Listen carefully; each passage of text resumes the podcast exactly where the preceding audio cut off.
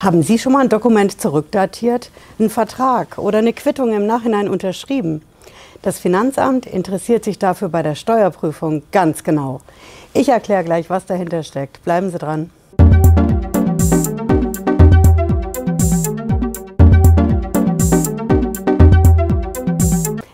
Patricia Lederer, ich bin Rechtsanwältin in der Frankfurter Steuerrechtskanzlei Lederer Law. Ich freue mich, dass Sie dabei sind. Wir haben ja aktuell Steuerprüfungssaison, Corona hin oder her. Das Finanzamt schläft nicht. Und bei den Steuerprüfungen, da soll es ja vorkommen, dass es im Nachhinein Dokumente gibt, Quittungen, Rechnungen, Verträge, die im Nachhinein erstellt werden, rückdatiert auf ein Datum in der Vergangenheit und vor allen Dingen auch unterschrieben. Ich brauche bei einer Quittung eine Unterschrift, bei einem Vertrag. Dann habe ich ein Dokument, was ich im Nachhinein unterschrieben habe und was ich dem Finanzamt zeigen will. Wieso eigentlich? Der Anlass dafür, das ist, wenn das Finanzamt bestimmte Papiere sehen will. Das ist vor allen Dingen so, wenn es um Bargeschäfte geht. Bargeld hinterlässt ja eigentlich keine Spuren, aber ich muss es halt bei der Steuer trotzdem irgendwie nachweisen. Wenn es darum geht, habe ich das Geld eingenommen, habe ich es ausgegeben. Wenn ich es absetzen will, weil ich was bar zum Beispiel bezahlt habe, dann brauche ich dafür auf jeden Fall mal eine Quittung, wenn schon keine Rechnung. Ich brauche ein Dokument, wo drauf steht, was ich bezahlt habe, wie viel, an wen und vor allen Dingen wofür. Und das Finanzamt kann das auch verlangen. Die können fordern, dass man das vorlegt bei der Steuerprüfung. Ansonsten erkennen sie einfach die Ausgabe nicht an. Oder sie schätzen bei der Einnahme on top noch was drauf. In der Praxis erleben wir das immer wieder bei den sogenannten Betriebsausgaben. Betriebsausgaben will ich ja absetzen von der Steuer, also muss ich sie auch nachweisen. Und wenn das Finanzamt verlangt, dass ich mehr nachweise, dass ich zum Beispiel eine Quittung einreiche, einen Beleg, dass ich es bar bezahlt habe, dann können die das verlangen und es gibt auch eine Vorschrift dafür im Steuergesetz, in der Abgabenordnung. Ich habe das Ding hier unten verlinkt in der Videobeschreibung, da können Sie es nachlesen. Das ist der Paragraph 160. Das ist das sogenannte Empfängerbenennungsverlangen.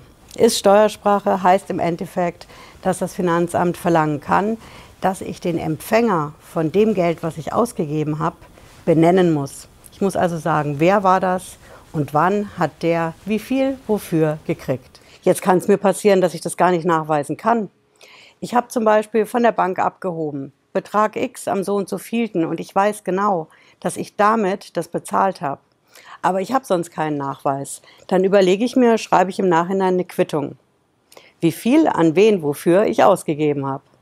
Gut, Quittungsblock genommen, Quittung geschrieben und Quittung unterschrieben. Das Finanzamt schaut sich das ganz genau an. Denn klar, das Finanzamt interessiert sich natürlich vor allen Dingen für alles, was bar läuft. Weil Bares angeblich keine Spuren hinterlässt. Also prüfen die das. Und das Finanzamt hat verschiedene Möglichkeiten, solche Unterschriften auf Papieren, auf Quittungsblöcken und ähnlichem zu kontrollieren. Und wenn der Fall schwer genug ist, wenn es um viel Geld geht, wenn es um eine sogenannte schwere Steuerhinterziehung auch geht, dann schaltet das Finanzamt über die spezielle Abteilung im Finanzamt auch gern mal das LKA ein. Und die Kriminalbeamten, die haben ganz spezielle Methoden, um zu gucken, von wann ist eigentlich die Quittung. Ich habe so einen Fall mal mitgebracht, ein Beispiel, wie die Kriminalbeamten da genau vorgehen. Die machen konkret ein Schrift- und Altersgutachten. Das kann das LKA. Und dabei untersuchen die zum Beispiel die Kugelschreiberpaste. Aus der Kugelschreiberpaste können die drauf schließen, wann ist die Quittung geschrieben worden, wann ist die Unterschrift auf die Quittung geleistet worden und passt das zu meinem Zeitraum bei der Steuerprüfung vom Datum her. Na, schön werden viele sagen, okay, dann haben die halt die Kugelschreiberpaste und dann gehen die davon aus, dass diese Quittung zum Beispiel mit der Unterschrift aus dem jetzigen Jahr ist und nicht aus diesen alten Jahren, für die ich die Steuerprüfung laufen habe. Aber was soll schon groß passieren? Einiges. Wenn das Finanzamt sowas macht und das Landeskriminalamt sagt, anhand der Kugelschreiberpaste können wir nachweisen, dass diese Unterschrift eben nicht original aus den alten Jahren ist, sondern aus dem neuen Jahr, aktuell womöglich, dann hat das Finanzamt natürlich die Munition, um ein Steuerstrafverfahren einzuleiten.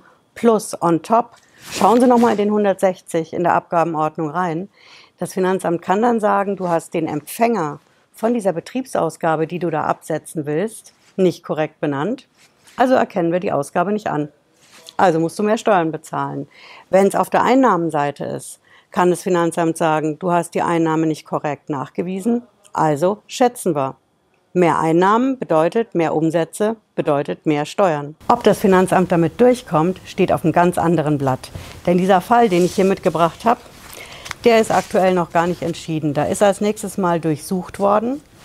Finanzbeamten und die Durchsuchungsbeamten haben die Wohnung durchsucht, das Firmengebäude. Die haben sich die Vermögenswerte angeschaut, der gesamten Familie. Dann gab es auch Steuerbescheide, haben wir hier stehen. Und dann passiert das, was bei der Steuerhinterziehung einfach oft passiert. Das Finanzamt, die Strafsachenstelle, gibt das Ganze an die Staatsanwaltschaft ab. Und die muss dann über, überhaupt erstmal überlegen, ob sie Anklage erhebt. Das tut die in dem Fall noch, denn die muss natürlich auch prüfen, langen die Beweise, reicht das aus, was da anhand von der Kugelschreiberpaste ermittelt worden ist. Summa summarum, das Finanzamt interessiert sich bei der Steuerprüfung ganz besonders dafür, wenn es handschriftliche Belege sieht. Handschriftliche Belege wie zum Beispiel Quittungen, Verträge, alles, was eine echte Unterschrift trägt, eben nicht digital. Und wenn es um genügend geht in Euros, dass ich bei einer Steuerhinterziehung schon im schweren Bereich bin, dass es eben über zum Beispiel 50.000 Euro sind, die das Finanzamt da an hinterzogener Steuer vermutet, dann kann das Finanzamt auch weiter nachforschen und weiter ermitteln. Es kann auch Kriminalbeamte einschalten, die sich dann ganz genau anschauen mit Gutachten, diese erstellen, von wann ist die Unterschrift auf diesen Dokumenten. Das ist das berühmte Beispiel mit der Kugelschreiberpaste, wo ich einfach ein Altersgutachten machen kann als Kriminalbeamter. Ob das dann für die Anklageerhebung im Prozess vorm Gericht ausreicht, steht auf einem komplett anderen Blatt. Ja, wenn Sie es in Ruhe nochmal nachhören wollen, den Podcast zur Sendung von heute, finden Sie hier unten in der Videobeschreibung, wo es den gibt.